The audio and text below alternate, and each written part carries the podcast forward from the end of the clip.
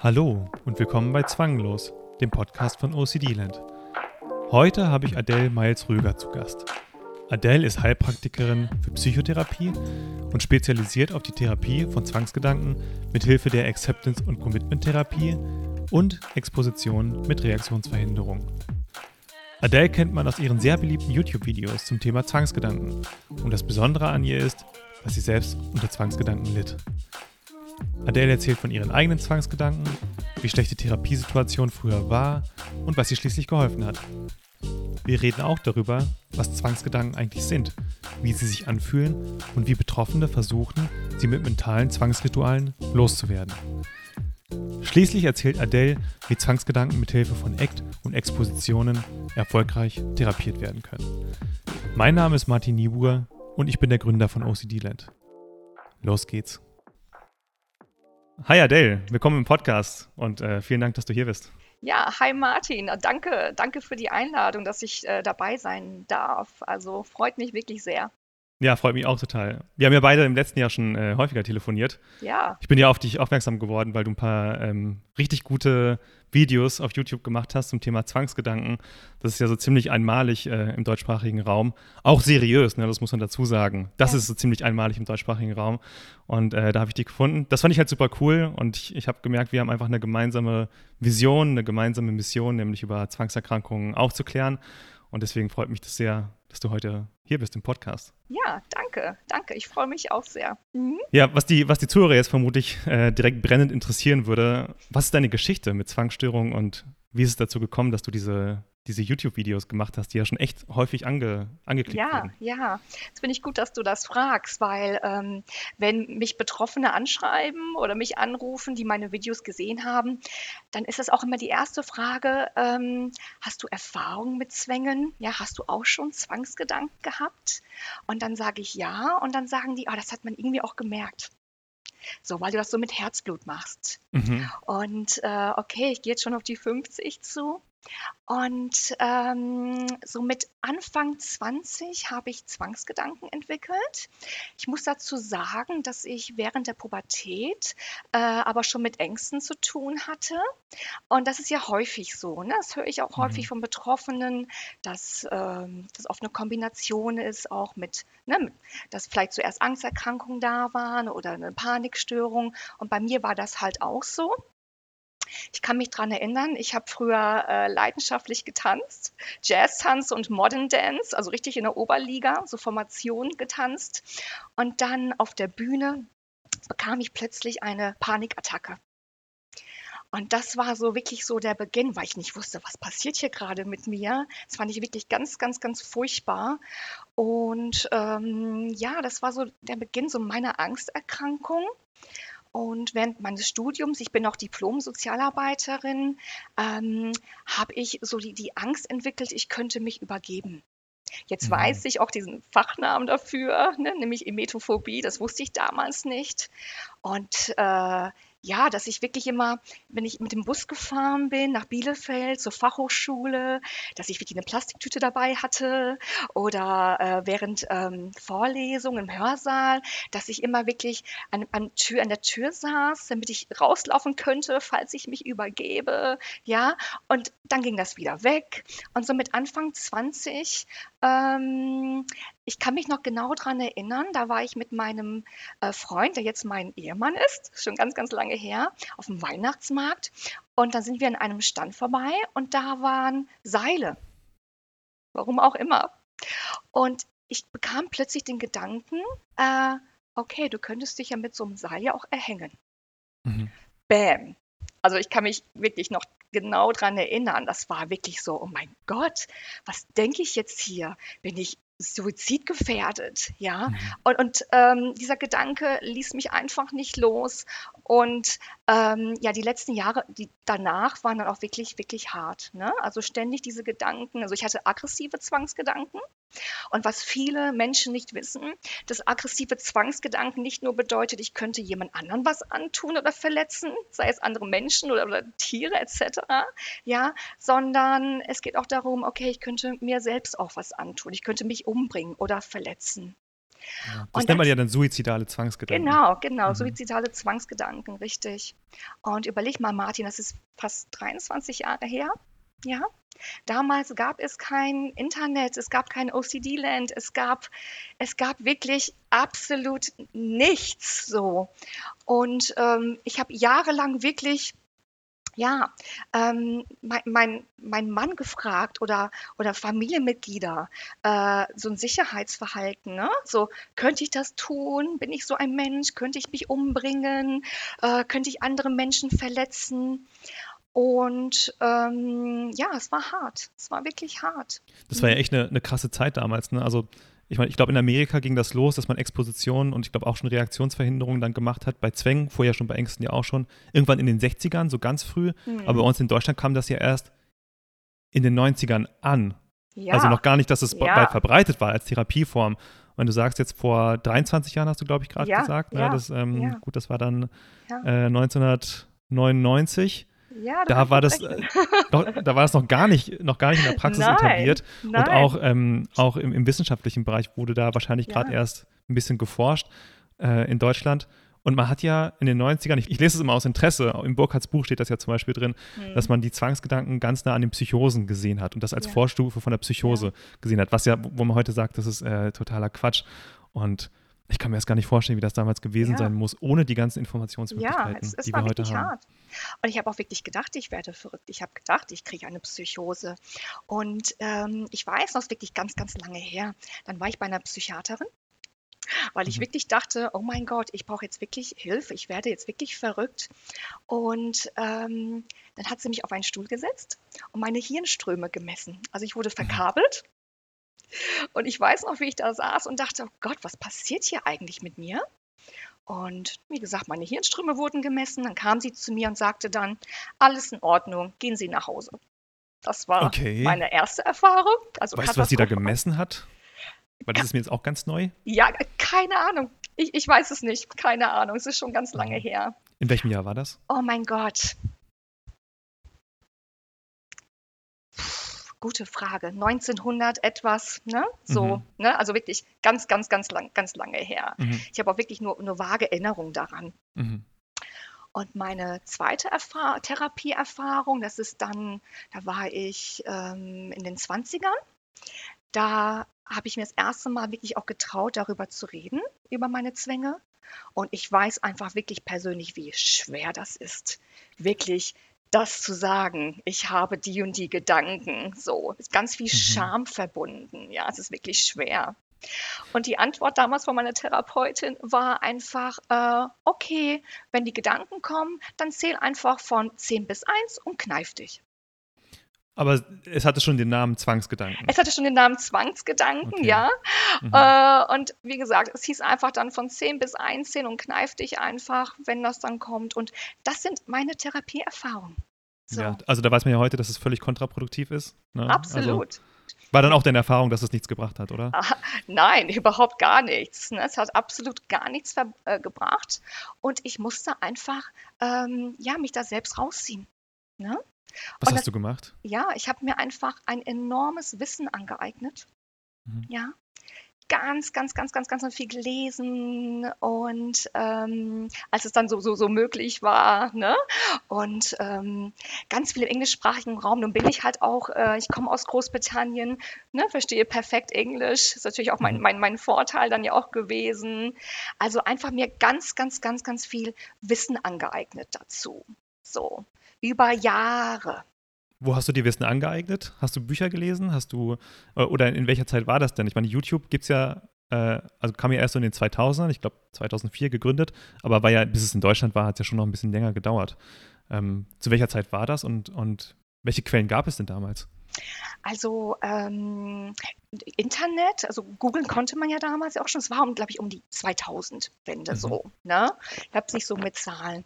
Aber ähm, genau, also gegoogelt und mein erstes Buch mir bestellt und ähm, so, so, so Schritt für Schritt für Schritt. So, ne? Mhm. Ja. Was würdest du sagen, war ähm, das Game Changer Buch oder die Game Changer Quelle, wo du gemerkt hast, so, wow, okay, ähm, jetzt merke ich gerade wirklich, dass was meine Therapeutin mit mir gemacht hat, das war wirklich kontraproduktiv und ich brauche wirklich einen ganz neuen Umgang. Da gehen wir jetzt später noch ein bisschen mehr drauf äh, ein, was dann dieser Umgang bedeutet. Mhm. Aber wo hattest du dann das Gefühl, okay, hier, ich, hier werde ich wirklich richtig verstanden und ja. hier kriege ich mhm. etwas an die Hand, was ich in der Praxis umsetzen kann? Ja, ja. Ähm, ehrlich gesagt, dieses okay, jetzt kriege ich hier wirklich was an der Hand, ja, war nicht speziell so jetzt für Zwangsgedanken, mhm. sondern das war wirklich die, die Akzeptanz- und Commitment-Therapie, nämlich mhm. ACT. Mhm. Das ist das, wo ich wirklich sagen muss, das mache ich auch mit Herzblut. Ähm, das ist etwas so, was meine Lebensphilosophie geworden ist, weil mhm. das so hilfreich ist. Nämlich wirklich zu verstehen, dass ich eine Denkmaschine habe, zwischen mhm. meinen Ohren, ja, was ein Problemlösungsmaschine ist, was ständig Probleme lösen möchte und über Gefahren sieht, ja, und oft mir Dinge sagt, die nicht, nicht hilfreich sind. Ja, aber ich, aber ich bin ja nicht diese Gedanken, mhm. ja, und ich kann wirklich lernen, ähm, diese Gedanken auf, auf Abstand zu betrachten, ja, dass sie da sein dürfen, ja, mhm. dass ich nicht diese Gedanken bin, und mich trotzdem fokussieren kann auf das Hier und Jetzt. Und da gibt es einen super TED-Talk von äh, Stephen Hayes, von dem Erfinder von ACT. Mhm. Das heißt Psychological Flexibility. Das ist von 2004, glaube ich, oder 2005. Und äh, ja, das war wirklich mein Game Changer. So. Das war der Game Changer. Ja, so. Okay, ja, spannend. Ja. Mhm. ja, ACT gilt ja heute ähm, neben äh, Exposition und Reaktionsverhinderung, gerade das in Kombination so als als äh, sehr hilfreich für, für Zwänge im Allgemeinen. Ähm, und du bist ja auch spezialisiert auf, auf ACT. Du bist ja Heilpraktikerin. Mhm. Ähm, du machst neben ACT, in deinem letzten Video hast du gesagt, ähm, ACT ist dein Fokus, aber du machst auch äh, Exposition mit Reaktionsverhinderung. Ja, ja, ganz wichtig bei Zwangsgedanken. Deswegen. Ganz richtig bei Zwangsgedanken. Gehen wir später noch ein bisschen drauf ein.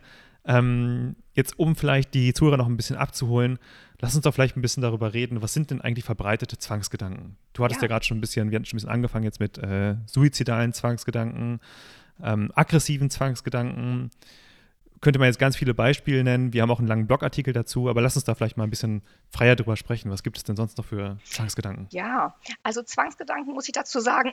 Klar, es gibt verschiedene Kategorien, ne, wie aggressive Zwangsgedanken, sexuelle Zwangsgedanken. Ähm, aber trotzdem ist das sowas von individuell. Ja, mhm. also ich kann zum Beispiel die Gedanken haben, äh, wenn ich sportlich sehr erfolgreich bin. Ja, das ist wirklich so mein Leben. Und mein Gott, was passiert, wenn ich, äh, oder du wirst deine Arme und Beine verlieren, ja, oder im mhm. Rollstuhl sitzen, ja. Und diese Gedanken können dann zwanghaft werden. Oder wenn ich ein religiöser Mensch bin, ja, sehr religiös bin und ich, ich gehe gerne in die Kirche, so. Und ich bekomme auf einmal Bilder im Kopf vom, vom Teufel oder wie Gott Sex hat mit Kindern ja, ähm, und ich werde diese, diese Gedanken dann nicht los, weil ich die so als problematisch bewerte. Ja, auch das sind Zwangsgedanken. Also Zwangsgedanken sind, sind Gedanken, ähm, die ich als wirklich absolut problematisch bewerte. Ja, mhm. weil die wirklich mich treffen, weil es meine Werte trifft. Das, was mir wichtig ist im Leben. Und alle mhm. Gedanken können intrusiv werden, wenn ich die als problematisch bewerte. Ja, wenn ich die nicht denken möchte. So. Ja, wenn ich denke, oh mein Gott, das sagt was ganz Schlimmes über mich aus. So eine Sünde, ja, oder meine moralische Identität, ja, anzweifeln lässt. So. Das sind ja schon mal wichtige Kernaussagen, glaube ich, auch für Betroffene. Ähm, das Thema an sich ist sehr variabel von mhm. Individuum zu Individuum. Mhm. Und es kann jedes Thema sein, weil viele Betroffene haben ja das Gefühl, ich habe jetzt genau diesen speziellen Gedanken. Ich habe Angst davor, eine Psychose zu kriegen. Ich habe Angst davor, jemanden umzubringen. Ich habe Angst. Es kann ja wirklich alles sein, wie du gerade schon meintest. Mhm. Ähm, und, ähm, und ein wichtiger Punkt ist ja dann auch zu sagen, auf das Thema kommt es am Ende gar nicht so sehr an, sondern eher, was du auch gerade schon meintest, wie wir, wie wir damit umgehen. Richtig, ähm, richtig. Dass wir und, und dass auch der Zwangsgedanke uns selbst angreift, uns in unserer Identität. Richtig. Und das richtig. macht den Zwangsgedanken am Ende aus, dass das richtig. Thema gar nicht so relevant ist, sondern eher der Mechanismus. Was gehört denn zu einem Zwangsgedanken sonst noch dazu? Ja, also was mir nochmal ganz wichtig ist zu sagen, mhm. so zu dem, was du gerade gesagt hast, ist, dass ähm, der Leidensdruck überall so enorm ist. Ja, und ich bekomme oft von Betroffenen zu hören, oh mein Gott, ich habe aggressive Zwangsgedanken, aber oh, ich hätte viel lieber andere Gedanken, ja, mhm. so, ne, weil meine Gedanken sind besonders schlimm, ja, was es natürlich so nicht ist, ja, jeder empfindet seine, seine Zwangsgedanken am schlimmsten natürlich, ja, sonst wird man mhm. darunter ja nicht, nicht so, nicht leiden, ne? Okay, was gehört dann noch dazu? Nämlich, dass ich ähm, diese Gedanken denke. Das ist erstmal ja nicht schlimm. Ne? Das sind erstmal nur Gedanken. Ja? Mhm. Ähm, was dazu gehört, ist nämlich, dass ich die gar nicht denken möchte und dadurch ja versuche, diese Gedanken zu, zu vermeiden. Mhm. Ja, indem ich zum Beispiel, ne, ich nenne das Neutralisieren, ja, zum Beispiel einen Zählzwang entwickle, ne, ich zähle bis dann bis 10, das ist die magische Zahl und dann, ja, neutralisiere ich die Gedanken oder viele denken, okay, ich denke ganz, ganz positiv, positive Affirmationen aufsagen oder fangen an, mit sich selbst so Gespräche zu führen, innere Dialoge, ja, Probleme zu lösen zu wollen, was, was nirgendwo wohin führt und ähm, auch im Außen ähm, anfangen, Situationen zu vermeiden, zum Beispiel, wenn ich sehr religiös bin und habe dann diese Gedanken im Kopf, zum Beispiel, dass Gott Sex hat mit Kindern, ja, dann vermeide ich es, in die Kirche zu gehen. Mhm. Obwohl es wichtig ist für, mich, für, für mich als Mensch, in die Kirche zu gehen. Ja? Mhm. Oder ich habe Gedanken, ich könnte pädophil sein. Ja? Und dann vermeide ich es, zum Beispiel in einem Kindergarten vorbeizugehen oder einem Spielplatz. Ja? Oder ich vermeide es, meine Freunde zu treffen. Also im Prinzip vermeide ich mein Leben. So, ja. ja. Ich, ich fange an, mein, mein Leben zu vermeiden. Und das ist, das ist wirklich das, wo dieser Leidensdruck auch wirklich dann auch ist und enorm ist. So. Ja. ja. Der Leidensdruck kommt ja vor allem auch daher, dass die Gedanken sehr starke Emotionen auslösen. Mhm. Das heißt, ich glaube, das ist das, was Außenstehende vielleicht nicht so, nicht so gut verstehen können, dass wenn man so einen Gedanken dann hat, dann hat man nicht nur diesen Gedanken, sondern er löst Angst aus, Scham aus, Schuld, Ekel, Jetzt bei ja. Zwangsgedanken speziell vielleicht nicht direkt, auch Unvollständigkeit teilweise, ja. gerade bei ja. ähm, Symmetriezwängen zum Beispiel. Ja, absolut. Aber es ist nicht nur so, dass dieser Gedanke da ist, sondern dass dieser Gedanke teilweise wegen der kognitiven Bewertung, die wir vornehmen, aber auch an sich, weil es gegen unsere Werte ist. Absolut. Ähm, deswegen einen sehr starken emotionalen Leidensdruck. Absolut, auslöst. absolut. Also dieser Gedanke ist eine Bedrohung. Mhm. Ja? Es geht praktisch ja. um Leben und Tod. Ja? ja. Es ist schrecklich. Es ist fürchterlich. Ja. Und das löst natürlich ganz, ganz starke Emotionen aus. Mhm. Und oft denken Betroffene, oh mein Gott, wenn ich jetzt wirklich auch diese, diese, diese Angst dabei spüre zum Beispiel oder Scham oder Ekel, also wir nennen das emotionale Beweisführung, mhm. dann muss da doch was Wahres wirklich dran sein an diesem Gedanken. Ja, mhm. dann versuche ich also diese Gedanken zu vermeiden und ähm, diese Emotionen auch noch zu vermeiden und dann und dann lebe ich wirklich nur in meinem Kopf dann bin ich auch mhm. gar nicht mehr im, im, im Hier und Jetzt. Dann bin ich wirklich im OCD-Land. So. Genau. Daher stammt der Name übrigens. ja, und, genau. und, und, kann mich dann einfach wirklich nicht auf mein Leben fokussieren. Und Stephen Hayes von ACT sagt, und diesen Satz sage ich immer gerne Betroffenen, ähm, wenn du nicht bereit bist, es zu haben, dann bekommst du es. Stimmt, ja? das habe ich äh, auch in dem Buch von Abramowitz gelesen. Okay. Der hat äh, auch ein Buch über OCD. Ist auch, mhm. äh, steht viel Eck drin, aber der sagt das auch genauso. Ja. Ich meine, das ja. betrifft einfach unser Innenleben. Ne? Wenn ich zum Beispiel mhm. Durst habe, okay, dann kann ich jetzt zum Beispiel mein Glas nehmen und, und einen Schluck Wasser trinken. Ja, das habe ich unter Kontrolle. Ja, aber wenn ich jetzt zum Beispiel angespannt bin, ja, und du würdest zu mir sagen, so Adele, du musst dich jetzt sofort entspannen. Sofort, ja, von 0 auf 100, mhm. ne, sofort. Das klappt einfach nicht, ja. Oder, ja. oder wenn ich zum Beispiel ähm, nicht einschlafen kann und ich sage mir so, du musst jetzt unbedingt einschlafen. Das bewegt das Gegenteil. Mhm. Also, ne, oder ähm, ne, denk jetzt mal nicht an einer gelben Bana Banane, was die Gedanken angeht. Ich denke Instant, sofort dran. Sofort da. Ne? Also alles, was ich nicht, nicht möchte, was mein Innenleben betrifft, ja, was ich wirklich vermeide. Das kann man sich auch so vorstellen, als ob ich jetzt einen Wasserball unter Wasser halte, ja, mhm. und mich wirklich darauf fokussiere, ja, und dann bekomme ich aber mein Leben nicht mehr mit, ja, mhm. weil ich will das alles kontrollieren. Das ist so verdammt anstrengend, ja, zieht meine Energie, so, ne, und im Endeffekt ploppt das irgendwann sowieso hoch, ne. Wir gehen später noch ein bisschen mehr darauf ein, wie man dann ähm, gut mit solchen Gedanken umgehen kann. Jetzt würde mich aber erstmal nochmal interessieren, äh, welche Gedank Gedanken sind denn eigentlich normal? Wieso sind das jetzt ähm, Zwangsgedanken?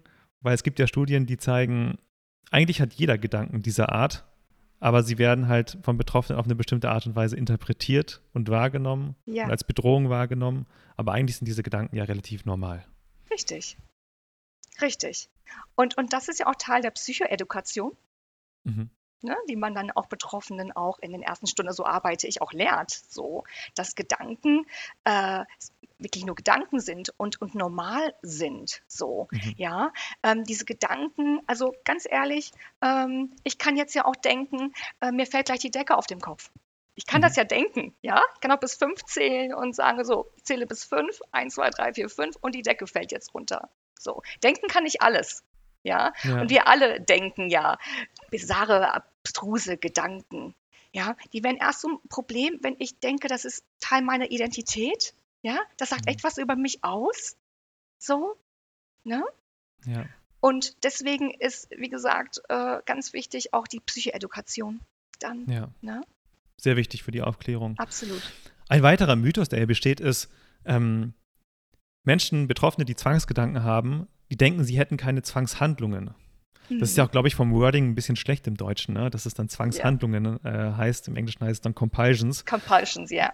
Genau, und, und wir sind ja gerade schon ein bisschen, du bist gerade schon ein bisschen drauf eingegangen, dass es bestimmte Bewältigungsstrategien gibt, zum Beispiel Vermeidungen, zum Beispiel aber auch ähm, sich auf die Gedanken auf eine bestimmte Art und Weise einlassen, versuchen sie wegzudrängen, versuchen mhm. was Positives zu denken. Das sind ja auch alles mentale Zwangshandlungen. Absolut. Das verwirrt, verwirrt, jetzt wahrscheinlich die Zuhörer ein bisschen, aber mhm. ich glaube, das muss man immer dazu sagen. Es gibt nicht nur die reinen Zwangsgedanken, mhm. sondern dazu gehört immer auch eine problematische Bewältigungsstrategie, mit der wir versuchen, diese Emotionen irgendwie loszuwerden, Absolut. die sehr äh, aufdringlich sind, und die mhm. Gedanken loszuwerden, die dazu gehören. Mhm. Aber man muss, nicht, man muss sich nicht zwangsläufig die Hände waschen oder den Herd kontrollieren, damit es eine Zwangshandlung ist. Absolut, absolut. Weil, gebe ich dir vollkommen recht, Gedanken sind erstmal Gedanken. Ja, und Emotionen sind erstmal Emotionen und Gefühle. Ja, sind unangenehm, aber nicht gefährlich. Ja, ich kann lernen durch Akzeptanz wirklich da sein zu lassen. Ja, also auf Englisch sagt man to sit with the anxiety. Ja, wirklich mhm. zu lernen mit dieser Unsicherheit und Angst etc. zu sitzen. Es sind die Compulsions. Ja, diese mentalen Zwangshandlungen. Ja, das ist das Problematische, dass ich die nicht, dass ich ja hm, für mich Rituale entwickle äh, oder unhal ja, nicht hilfreiche Methoden, um die wieder loszuwerden. Ne? Das, das ist ja das Problematische. Ja. Ne? Mhm. Was für Strategien gibt es da? Was, was äh, wenden Betroffene an? Wir hatten vorhin schon ein bisschen gesagt, Vermeidung ist ein großes Thema. Das äh, wäre dann tatsächlich eher was Reales, aber man versucht vielleicht auch bestimmte Gedanken dann zu vermeiden, bestimmte Trigger zu vermeiden. Rückversicherung ist auch ein Thema. Das hattest oh, ja. du vorhin angesprochen. Wie kann sich das, warum ist das kontraproduktiv und, äh, und was machen Betroffene, um sich rückzuversichern? Mhm. Okay, also viele Betroffene, das habe ich ja früher ja auch gemacht, ne, was ich eben so mhm. erzählt habe. Ähm, ich nehme einfach mal das Beispiel jetzt mit aggressiven Zwangsgedanken. Ähm, ja, fragen dann hm, oft ihren Partner, ne, also Menschen, wo die wirklich auch großen Vertrauen zu haben. Ähm, könnte ich jetzt wirklich könnte ich jetzt wirklich jemanden umbringen? Könnte ich dich umbringen? Bin ich so ein Mensch? Und dann sagt der Partner so, nee, könntest du nicht.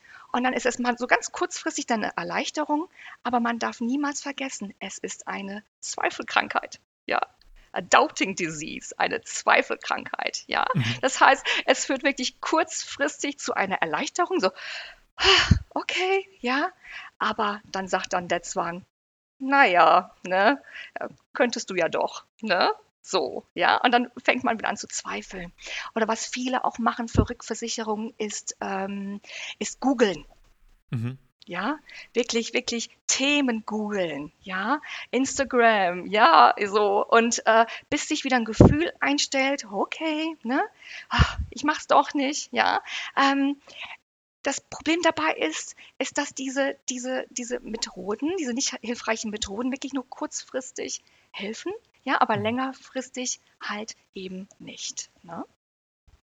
Ja, es verstärkt ja die Zwangssymptomatik, ne? wenn man, wenn man quasi auch sein Gehirn drauf, drauf trainiert, hey, hier gibt es eine kurzfristige Erleichterung, ich frage doch noch mal einmal nach, ähm, dann entspannt das für einen kurzen Augenblick. Das ist ja rein, rein wie sagt man, äh, neurowissenschaftlich, biologisch, genau. ein biologischer Prozess. Mhm. Ähm, aber langfristig gibt es keine hundertprozentige Gewissheit. Absolut. Und der Zwang geht immer darauf, dass es diese 100%ige Gewissheit Absolut. doch niemals geben wird. Es gibt keine, keine Instanz, keine allwissende Instanz, die dann sagt, du wirst es zu 100% niemals tun. Absolut. Absolut. Ja. Ne? Und im Leben gibt es sowieso keine 100%ige Sicherheit. Ja? ja? das ist auch das, was ich oft auch mit Betroffenen so bespreche. So, ne? Ähm, in welchen anderen Lebensbereichen akzeptierst du Unsicherheit? Mhm. Ähm, und dann, dann sprechen wir darüber. Ja? Alleine, wenn ich in mein Auto einsteige, ja, ich kann ja an der roten Ampel stehen bleiben, aber ich weiß mhm. ja nicht, was, was andere Menschen dann tun, ob die auch tatsächlich stehen bleiben. Ja, also das Leben ist sowieso unsicher. Und ich habe ein ganz ein schönes Wort gelernt. Äh, ich sage das erstmal auf Englisch, nämlich äh, ähm, Uncertainty Umbrella. Ja? Mhm. So, das, das, das musst ich, du mal erklären. Das äh, habe ich bei NoCD ge gelernt. Das fand ich wirklich ein ganz toller Begriff, nämlich einfach, dass es sowieso generell hilfreich ist, ja, ähm, diese Unsicherheit, die das Leben so mitbringt, so, das wirklich, wirklich zu trainieren.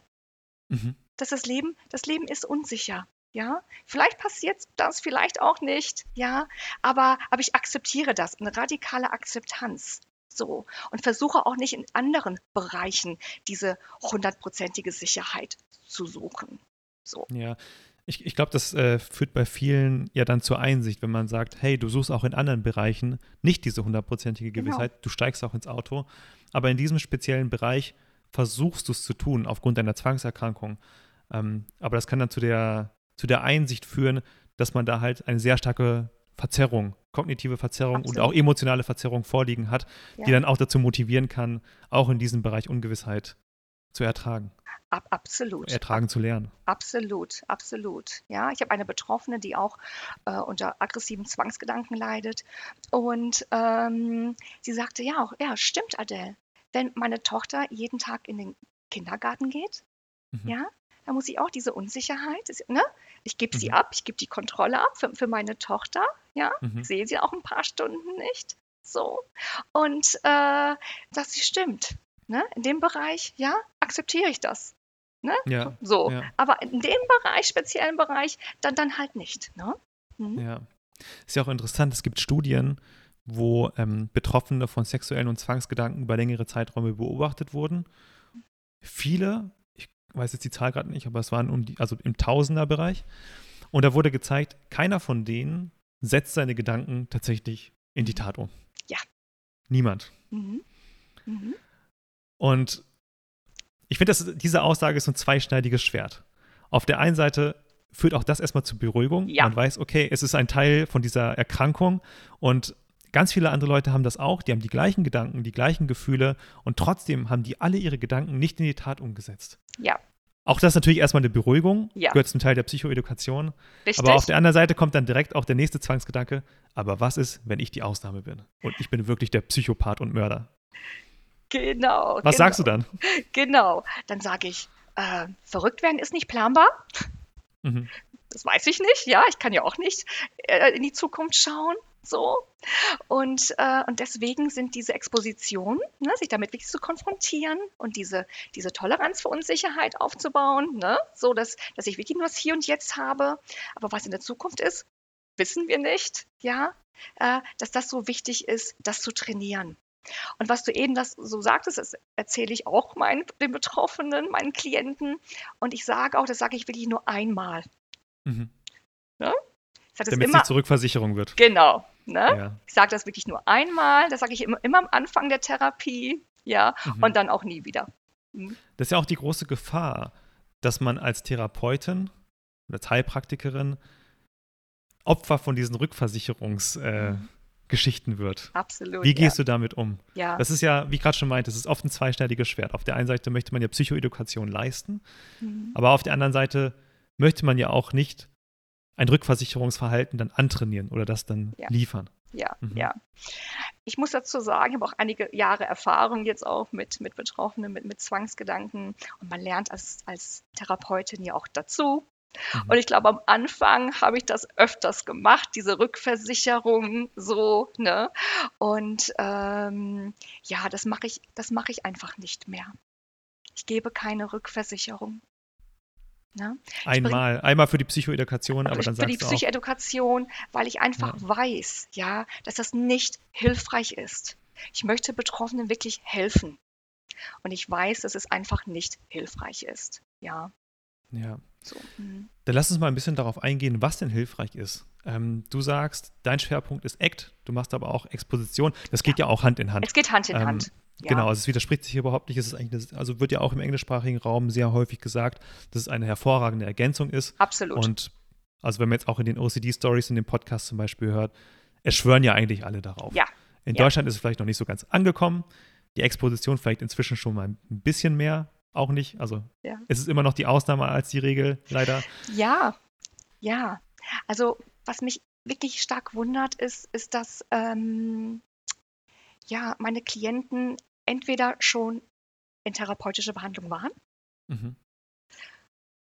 oder teilweise, wenn ich Online-Sitzungen äh, halte mit Betroffenen, immer noch in Therapie sind.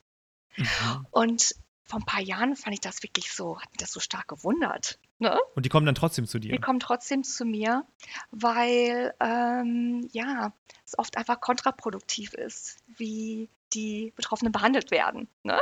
Also eine reine Gesprächstherapie zum Beispiel ist kontraproduktiv, ja, nur darüber zu reden, ja, oder in die Vergangenheit zu wühlen. Und ähm, ja, und die kommen halt, halt trotzdem zu mir. Genau. Genau, ich wende ACT an und ERP. Mhm. Und was mir nochmal wirklich ganz, ganz wichtig ist, heute zu sagen, ähm, ist, dass Self-Compassion, also wirklich freundlich zu sich selbst sein, ja, auch ein ganz, ganz wichtiges, wichtiges, wich- wichtiger Therapiepunkt ist auch bei mir. Ne? Das ist auch wirklich auch ACT. Ne? Mhm. Ähm, weil, ja, ich sag mal, der Zwangsgedanke an sich ist ja schon richtig fies.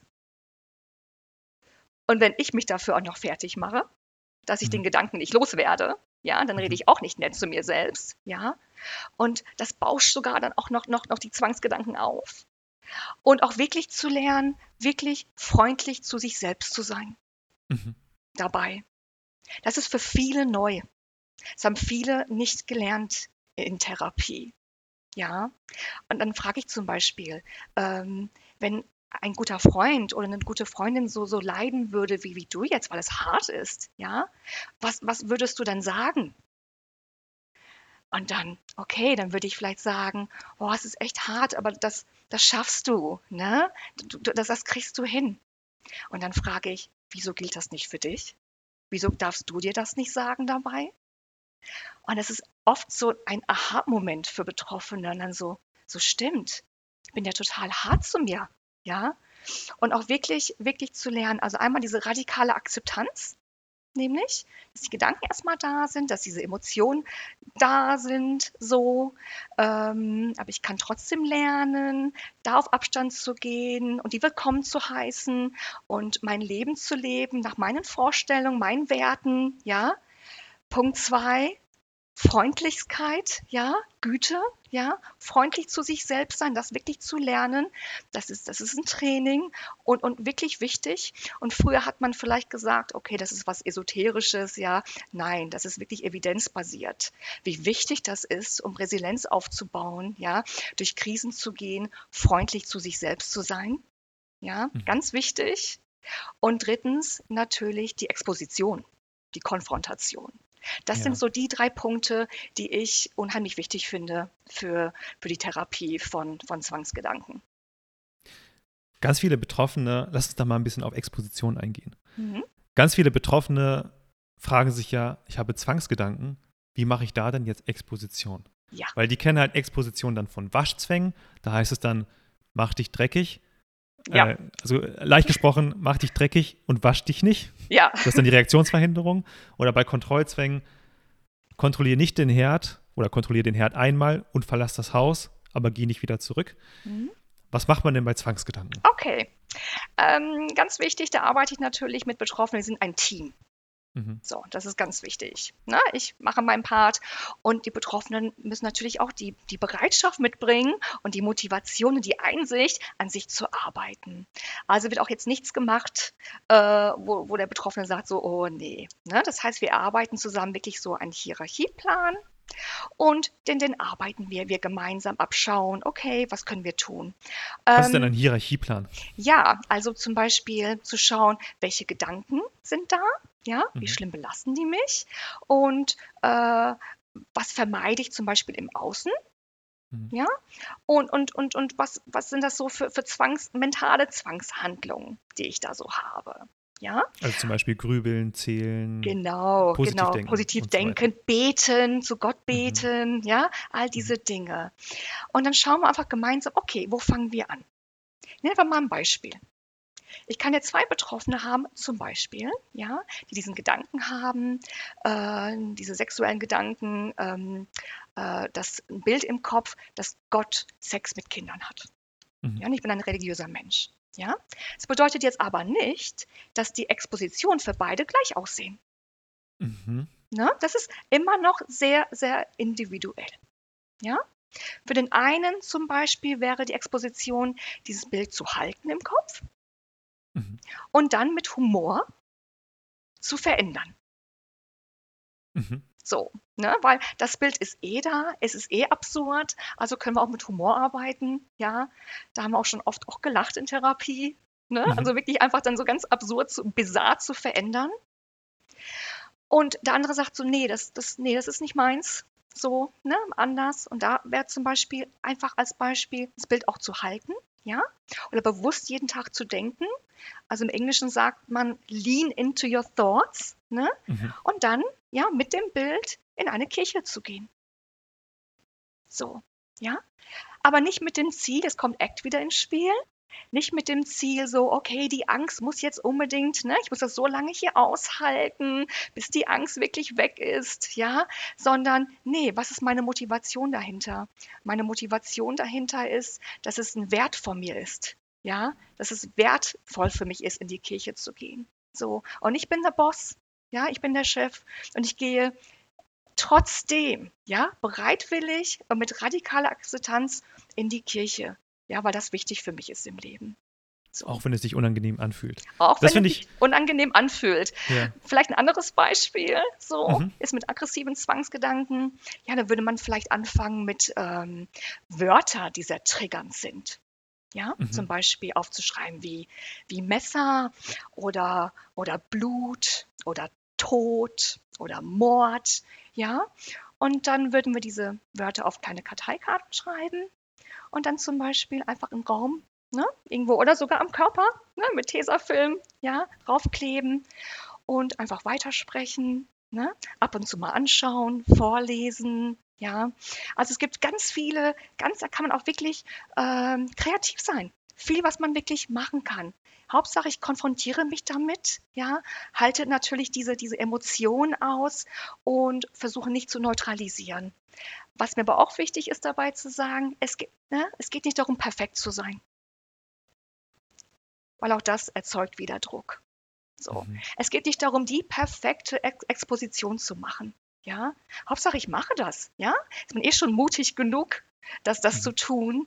Und ähm, ja, es sind dann Prozesse.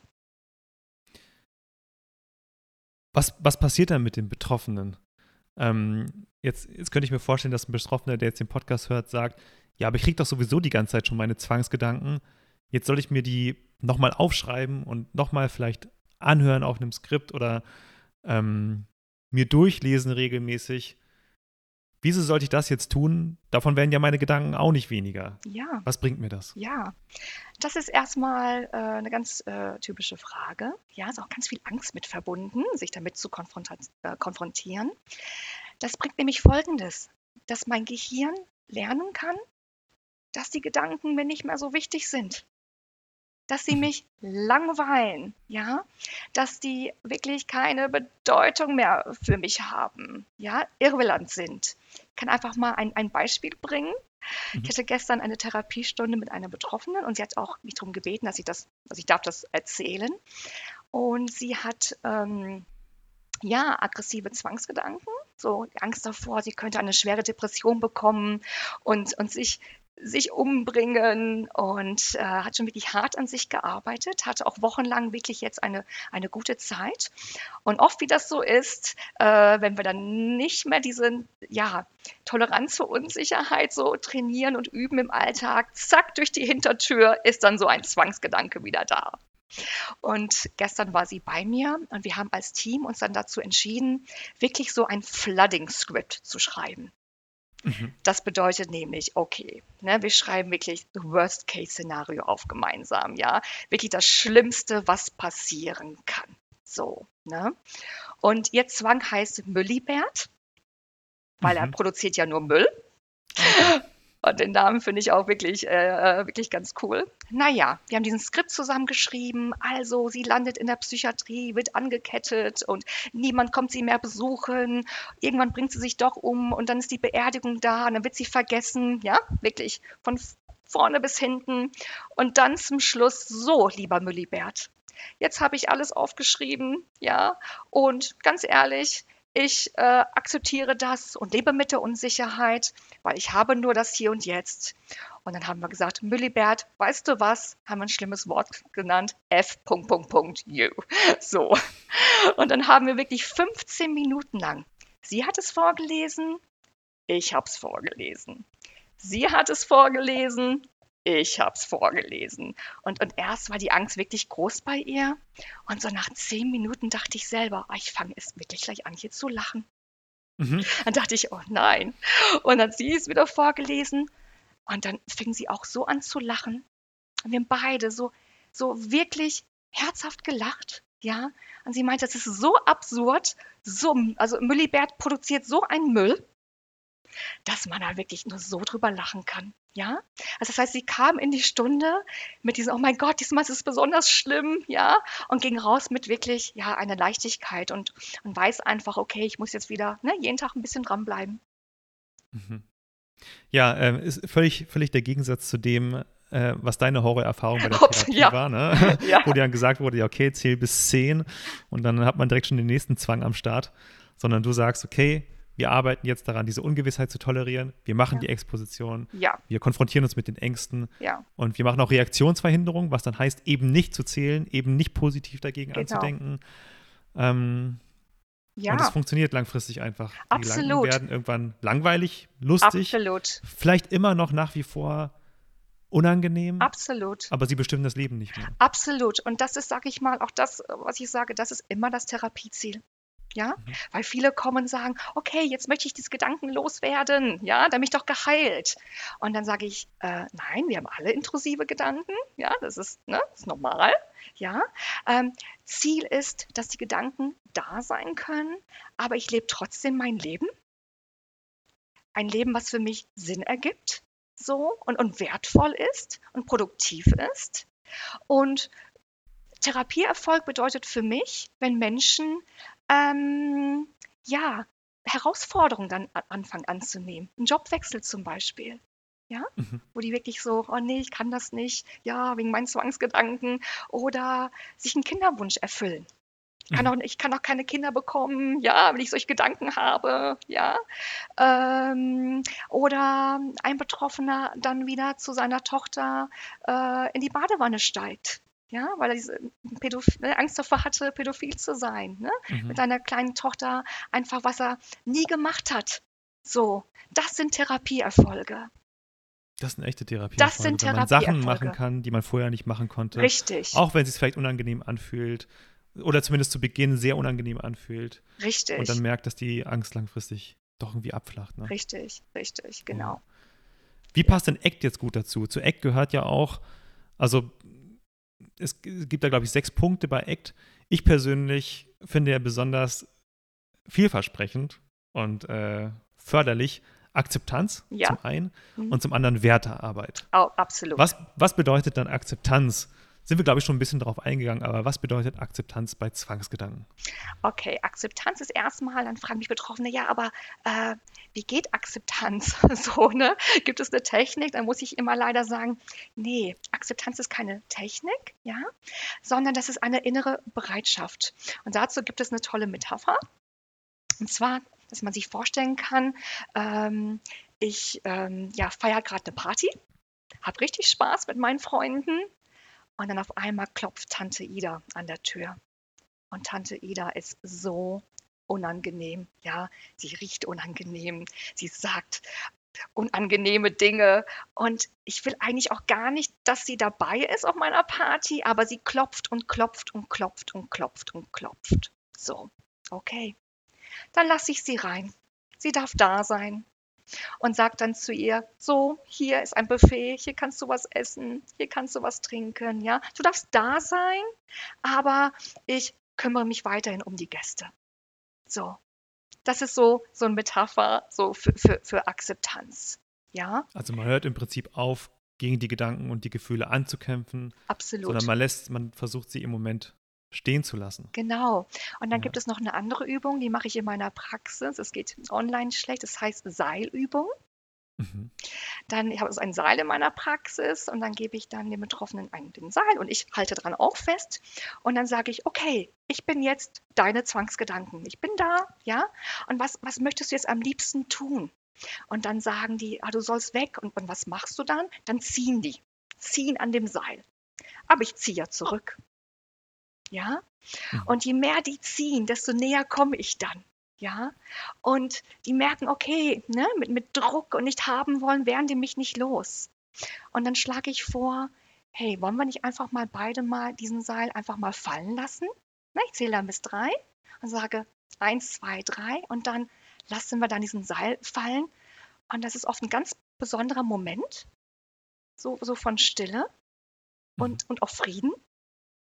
Und dann so, wow, okay, du darfst da sein, ja, aber ich, ich, ich sehe was, so, ich fokussiere mich nur, nur, nicht nur darauf, so, ja. Ich bin trotzdem frei. Stephen Hayes sagt, ich bin trotzdem frei, meine Arme und Beine zu bewegen, in die Richtung zu gehen, die ich gehen möchte. Und du darfst da sein, ja, ohne Kampf, weil Druck erzeugt Gegendruck. Ich glaube, Jonathan Grayson schreibt in seinem Buch, man kann lernen zu funktionieren, obwohl unangenehme Gefühle und Gedanken da sind. Jetzt sinngemäß, nicht wortwörtlich, aber so in der Art, natürlich ja. auch auf Englisch. Aber das ist ja auch etwas, was man mit Eck gut lernen kann. Absolut, man, absolut. Mhm. Wenn ich zum Beispiel meine Werte, ja, so, mhm. ja, wenn ich meine Werte lebe, ja, zum Beispiel dieser Podcast jetzt, ist auch für mich meine Werte leben. Das macht Sinn. Ja, mhm. es macht einfach Sinn für mich. Es ist wertvoll, es ist produktiv. Ja, das ist die eine Seite. Ich fühle mich lebendig. Ja, gehe für mich in die richtige Richtung. Auf der anderen Seite war ich natürlich sehr aufgeregt und, und nervös. So. Und meine Denkmaschine hat mir nicht hilfreiche Sachen gesagt. So. Und da habe ich einfach die Wahl. Gehe ich drauf ein? Ja? Und mache das nicht? Äh, oder lebe ich meine Werte?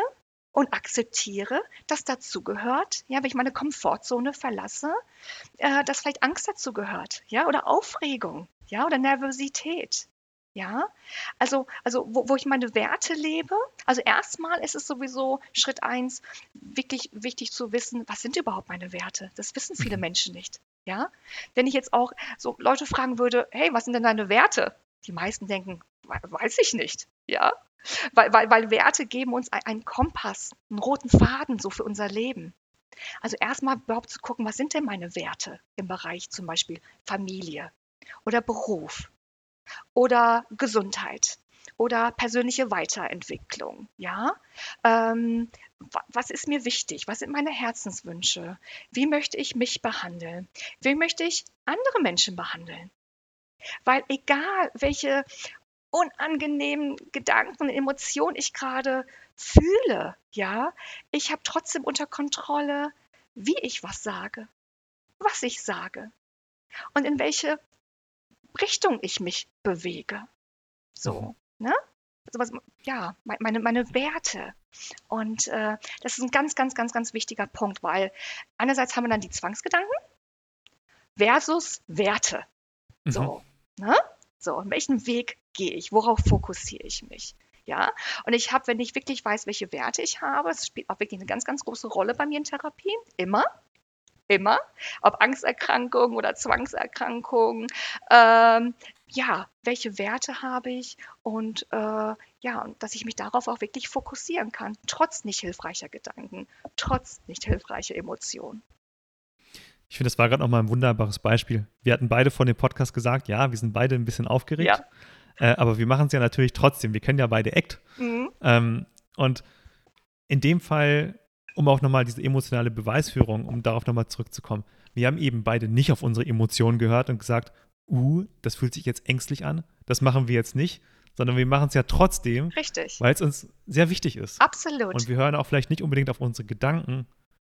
Genau. Wir machen es trotzdem, genau. weil es genau. sehr wichtig ist. Genau. Und das ist jetzt vielleicht im Kleinen, ja, jetzt sagt der Zuhörer vielleicht, ja, zum Podcast überwinden, das ist jetzt nicht so schlimm, wie jetzt zum Beispiel zu akzeptieren, dass was auch immer passieren könnte, ähm, aber es gilt im Kleinen wie im Großen. Absolut, abs absolut. Und das ist der Weg. Das, ja. das, das ist der Weg. Mit allen Höhen und Tiefen. Ne? So auch mit, mit, mit Rückschlägen. Ne? Und mal, wo, wo mein Gehirn vielleicht an manchen Tagen nicht so, so, so einen guten Tag hat. So, ja.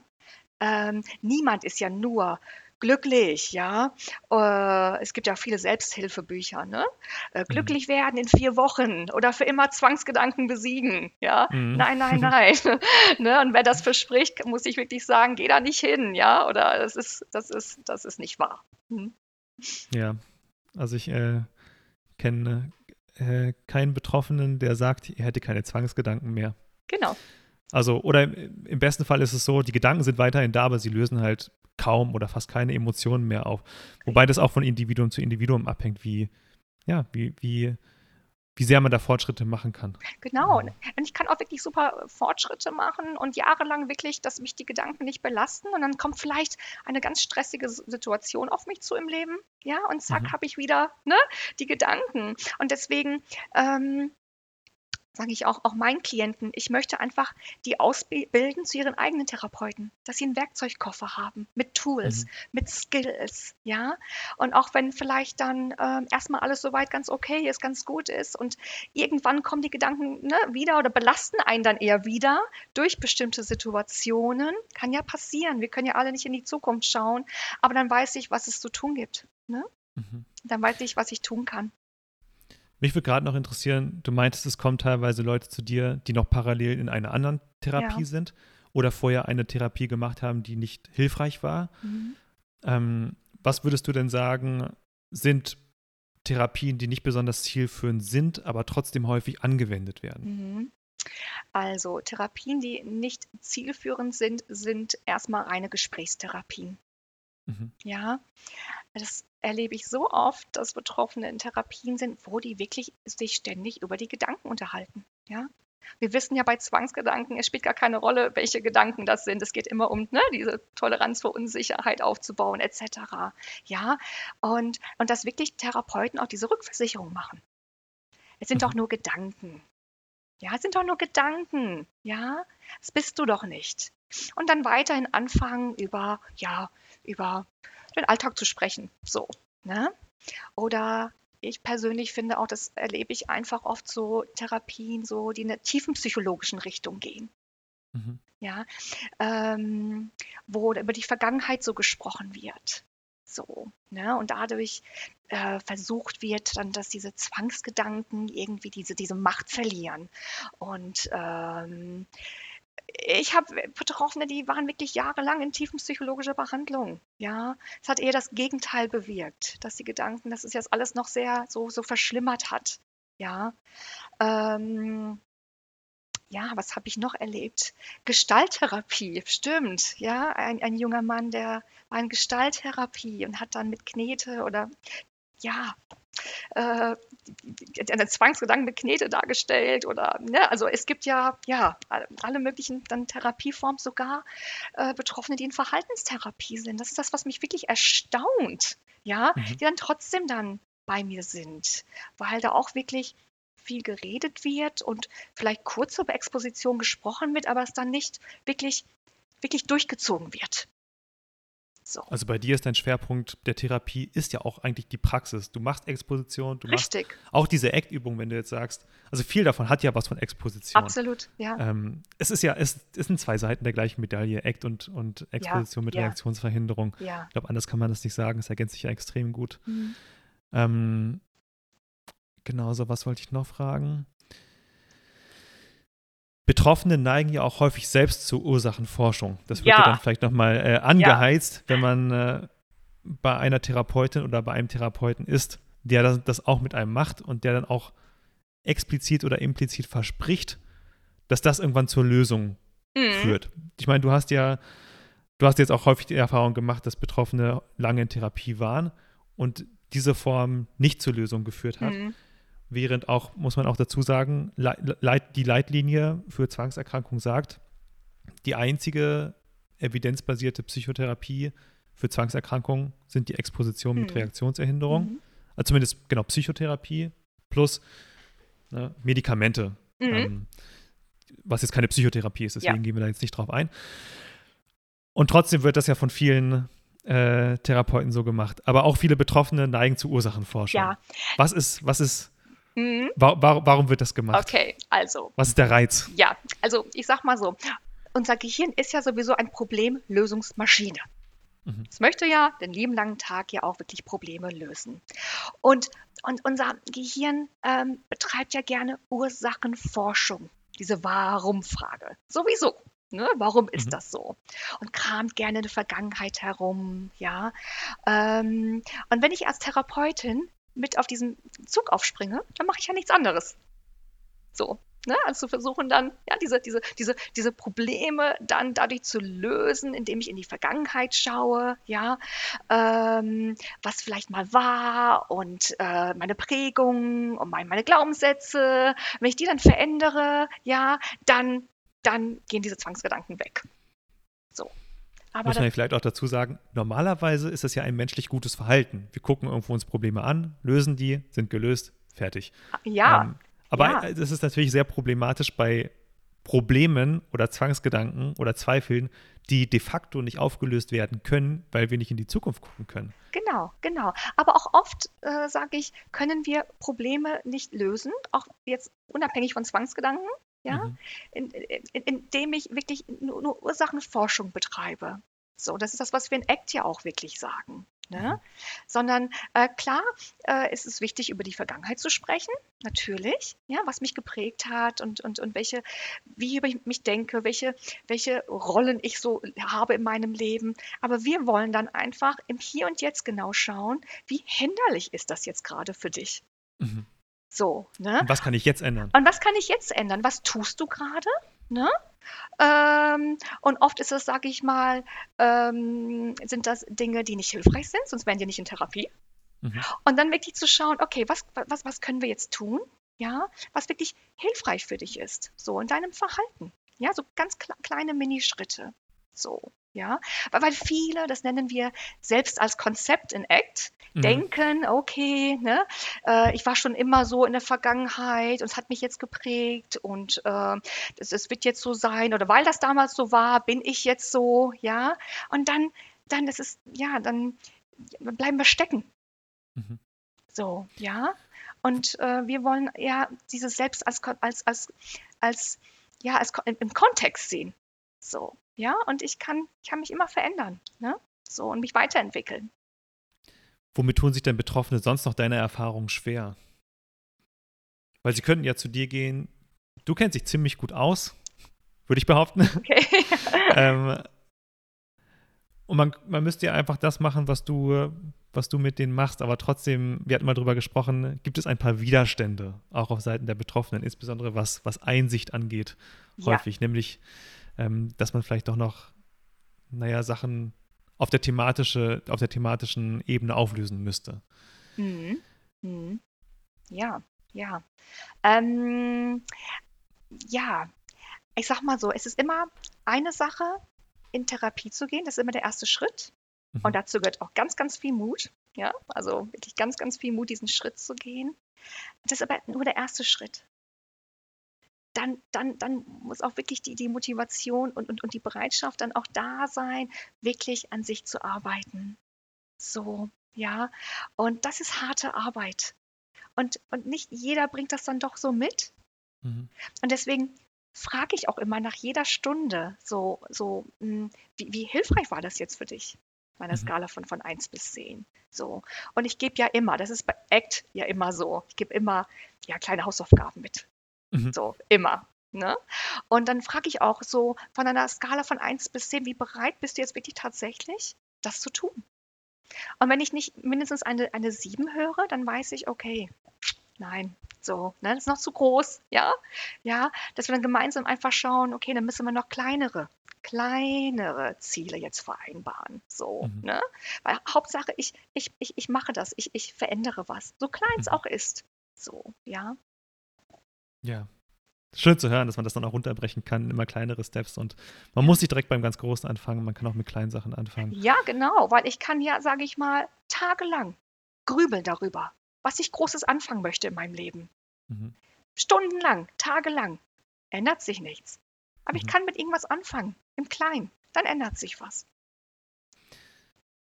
Mich würde interessieren, was ist deiner Erfahrung nach das Positive, sowohl aus deiner eigenen Sicht als auch von deinen ähm, Klienten, wenn man eine Zwangsstörung überwunden hat? Was, was wäre so ein schöner Ausblick für Betroffene, Hm. die sich jetzt, die, die sagen, okay, sie wollen eine Therapie machen mit Exposition. Was hat man davon? Okay. Ich könnte erstmal von mir auch persönlich sprechen. Ganz viel Empathie. Mhm. Ganz viel, ganz, ganz viel Empathie. Ganz viel Verständnis auch für das Leid von anderen Menschen. Ich würde jetzt hier auch nicht sitzen, hätte ich das nicht selbst durchgemacht. So diese, diese harte Zeit. Ja. Und ähm, da, das einmal, äh, so eine tiefe Verbundenheit, würde ich auch sagen. So, auch mit, mit anderen Menschen, die auch, auch ähm, durch schwierige Zeiten gehen. Und auch ein Gefühl von, von Freiheit. Mhm. So, dass ich wirklich, wirklich, ähm, wirklich mein Leben leben kann, so wie ich das wirklich möchte. Ne? Ich kann, kann nicht alles machen, ja, aber, aber ich kann doch wirklich Dinge in Angriff nehmen. Das ist das, was ich so mitbekomme, was vielleicht dann vor, vor einem Jahr, zwei Jahren unmöglich wäre. So, ja, das macht mich stark, Mhm. baue Resilienz auf. Und, und das, das, das finde ich wirklich was, was, was Positives. Ja. Jonathan Grayson sagt ja auch, nach der Therapie wäre man besser als vor der Zwangsstörung, weil man gelernt hat, besser mit Unwägbarkeiten, Ungewissheiten umzugehen. Genau. Sogar, er sagt, glaube ich, besser als normale Menschen, als nicht Betroffene. Ja. Ja. Ja, ja, absolut. Weil nicht Betroffene ne, müssen das nicht trainieren, so mit, mit Unsicherheiten umzugehen. Da denken da so gar nicht dran. Ne? Mhm. Und das ist, das ist das, ja, genau. Da, Ja. da, Und dann kommt ja. doch mal so Corona um die Ecke und auf einmal kriegt man es dann volle Breitseite, während vielleicht jemand äh, mit einer überwundenen Zwangsstörung vielleicht sogar damit besser dann umgehen Ja. kann, weil er weiß, was das bedeutet. Oder weil man Ja. vielleicht schon ganz viel Akzeptanzarbeit vorher gemacht hat. Richtig. Da habe ich auch schon drüber nachgedacht. Stimmt. Spannend. Ja. Die Abschlussfrage. Okay. Was würdest du äh, einer Betroffenen oder einem Betroffenen raten, ähm, die jetzt gerade merkt, sie hat eine Zwangsstörung, die es jetzt gerade erfahren hat? Was wäre Mhm. das, das Erste, was du denen raten würdest? Also, ich würde erstmal erstmal sowieso ganz menschlich und empathisch sagen, so, hey, es fühlt sich jetzt wirklich, wirklich schlimm an, ja, und, und, und, und hart und äh, du denkst, du kommst da nie wieder raus, aber doch, das, das, das, ne, mit, mit, mit, mit, mit einer Arbeit und äh, mit einem Training, das, das schaffst du, ja, das, das schaffst du.